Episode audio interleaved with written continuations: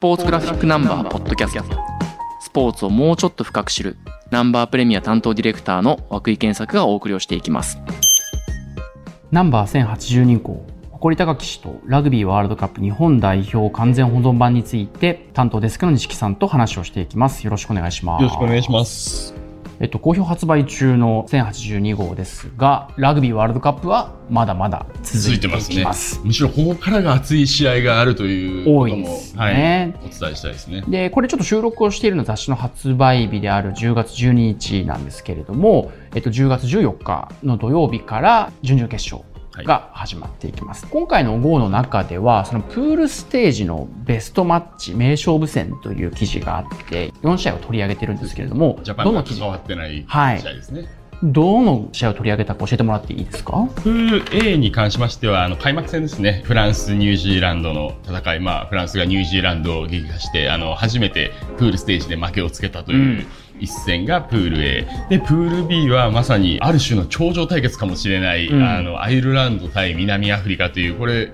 決勝戦でこうなっててもおかしくない組み合わせですからね。めちゃくちゃ面白かったですね。めちゃくちゃ面白かったです。はい、本当に。それでプール C がフィジー対オーストラリア。これも金星して言っていいのかもしれませんが、あのフィジーがオーストラリアを破ったと。うんすごい試合でした。で、最後、プール D、これはジャパンも入っているところなんですけれども、これはイングランド、アルゼンチン。要は、あの、早々にイングランドの選手が1人退場になってしまいまして、うん、14人になって大丈夫かと思っていたら、とんでもない戦略でアルゼンチンの心を追っていくという。イングランド手堅くずるくでも賢いなみたいな感じですね。伝統国ってやっぱり強いんだということを思わせられる、うん、まあ4試合についてラグビーの専門のライターの方に、えー、いろいろ評していただいているというようなページになっております。確かに。僕もこの4試合あの全てライブではないですけど見ていて非常に面白かったですし名勝負戦ということでそれぞれ2ページの記事なんですけれども写真のチョイスも非常に印象的でなんか面白いページになっているなと思いました。西木さん、デスクとしてこの4試合ご覧になったと思うんですけれども、どの試合がベストでしたか？難しいんですけれども、期待を込めて、はい、フィジー、要するにフィジー、オーストラリア。プール C の試合ですね。プール C の試合を取り上げたいなと思います。フィジーに関しては、あの、ジャパンも大会前に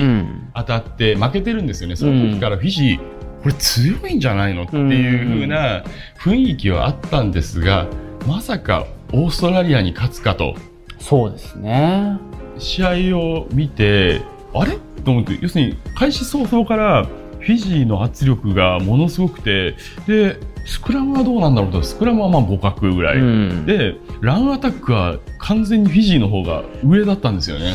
いやなんか普段ハンドリングエラーとか多いイメージでそんなこともなくでも行くところはガッとまっすぐ行ってよかったですよねこの試合、ね、そうなんですよ。でフィジーの魅力って普通オーストラリアに勝ったらその後もポンポンと行くかと思いきやまさかポルトガルに負けるという本当にねよくわからないよくわからないんですよねこのなんて言うんでしょうギャンブル性の高いチーム非常に魅力的だなと思いまして、それこそ編集部内で涌井さんとちょっと話したことが、涌井さんはその後のフィジーの試合を、そうなんですよ。すごく印象に残ってると。なんか、フィジーとジョージアの試合をたまたまライブで見ていて、まあ正直、オーストラリアに勝った後でもフィジーが勝つだろうというふうに思って見ていたんですけれども、前半ジョージアがめちゃくちゃ頑張って頑張ってましたね特にあのまあ解説の大西翔太郎さんもおっしゃってたんですけど11番のウイングの選手がもう細身なんですけど走る蹴るはもちろんタックルもめちゃくちゃ飛んで上手でなんか結構ジョージアに肩入れしつつでもまあ最後結局フィジーが勝つんですけど本当に最後のワンプレーまで結果がわからないような展開で。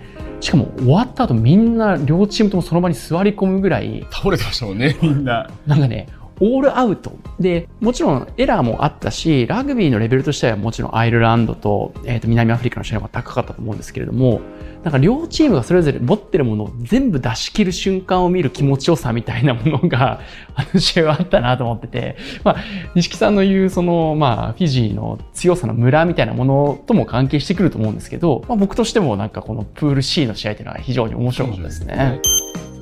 ラグビーっていうのはアップセットジャイアントキリングがすごく起こりづらい、うん、あのスポーツだと言われてますけどその中で、まあ、フィジーがベスト8入りしてるので、まあ、旋風を起こしてるチームだなと思うんですけれども、うん、じゃあなぜフィジーが旋風を起こしているのかってことを考えた時に、まあ、要因は大きく分けると2つあると思ってるんですよ。うん、で、まあ、1つはあのルール変更ですね。うん、あの要は一度他の国の代表になってたけれどもルーツがあれば別の国の代表に変われると。はいいうことで、まあ、それこそアイランダーと言われてるあのフィジー、トンガ、サモアっていうのは他の国の代表選手も多く、そうですね。輩出してるんですけれどもそんな中であの経験の豊富な選手がフィジー代表として戻ってきたと今回、うん、それによりあの非常にえー、規律面で増したんじゃないかっていうのが一点、まあ、これはよく言われることだと思うんですよ。うん、もう一つが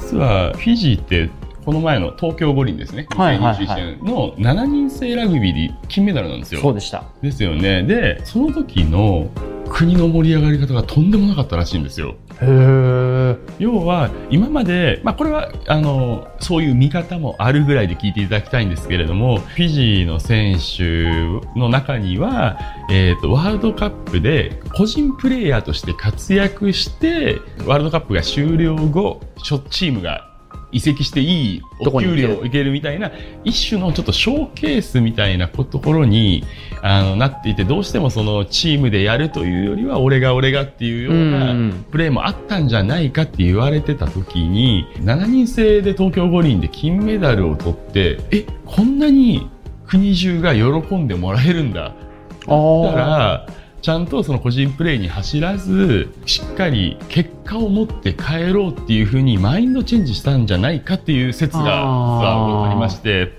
代表チームがこんなに応援されてその勝利を喜んでもらえるっていうことを東京五輪で気がついた。そうなんですよ、うん、っていうようなところがあるんじゃないかなというふうに思いますね。なるほど。もう一つ大きいのはあのポジションをあまり問わないっていうんですけど、要するにまあ、ラグビーの場合、当然、フロントロー、まあ、第一線ですよね。プロップであったり、フッカーであったりとか、特にスクラムハーフは専門職っていうふうに言われてるんですけれども、フィジーの場合、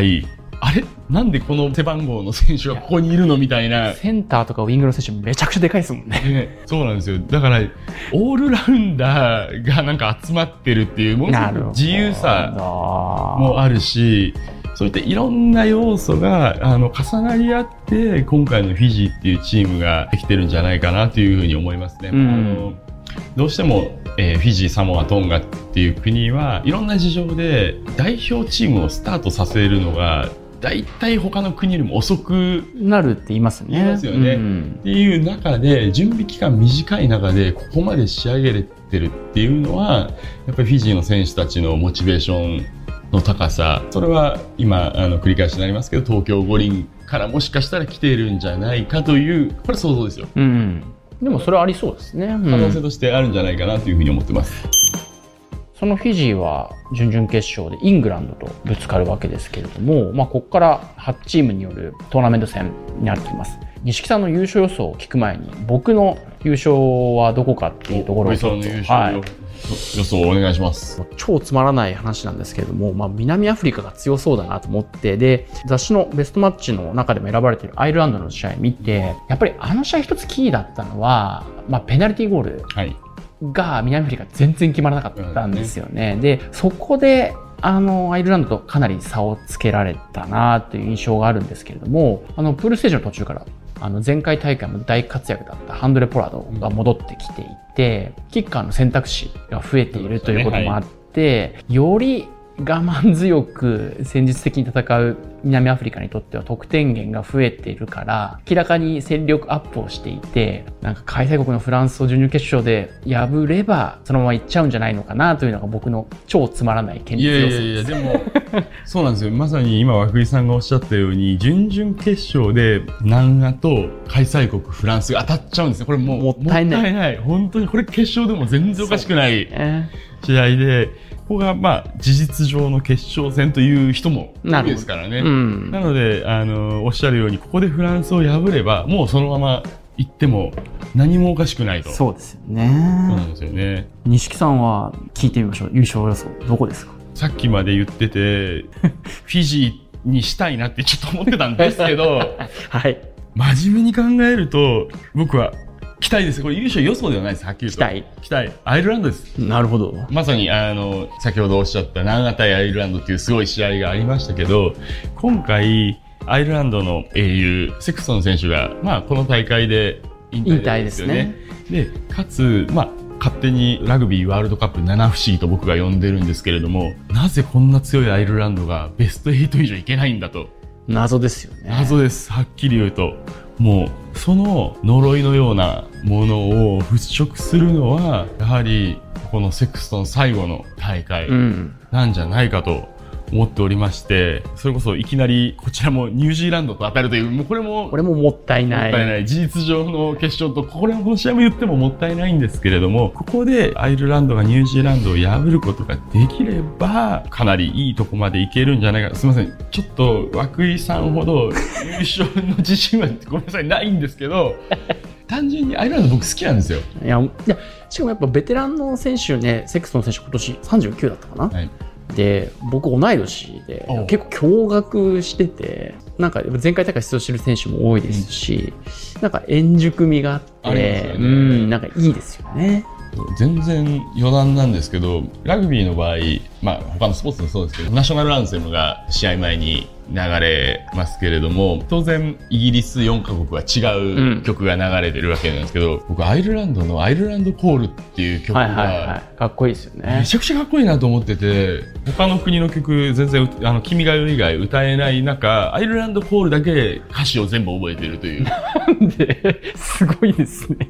それぐらいあの曲かかってだからもうなんかテンションが上がって全然アイルランド行ったこともないんですけどちょっと涙出そうになるんですよね。またなんか言言ってますでも確かにあれはなんか高揚感を煽る感じ煽りますよね。いや本当そうです。まああの期待です。僕はアイルランドに行ってほしい、はいと私は涌井が南アフリカデスク錦さんアイルランドと非常につまらない優勝予想になったかもしれませんけれども、はい、まあ、それだけこの2カ国がプールステージで当たった一戦っていうもののインパクトは大きかったかなと思いますしそのことについて書いた記事もあの短いながら非常に印象的なものになっていますのでぜひそちらの方雑誌等でご覧ください。はい、今回は1082号ラグビーワールドカップ日本代表完全保存版誇り高き指導について担当デスクの西木さんと話をしていきました。どうもありがとうございました。ありがとうございました。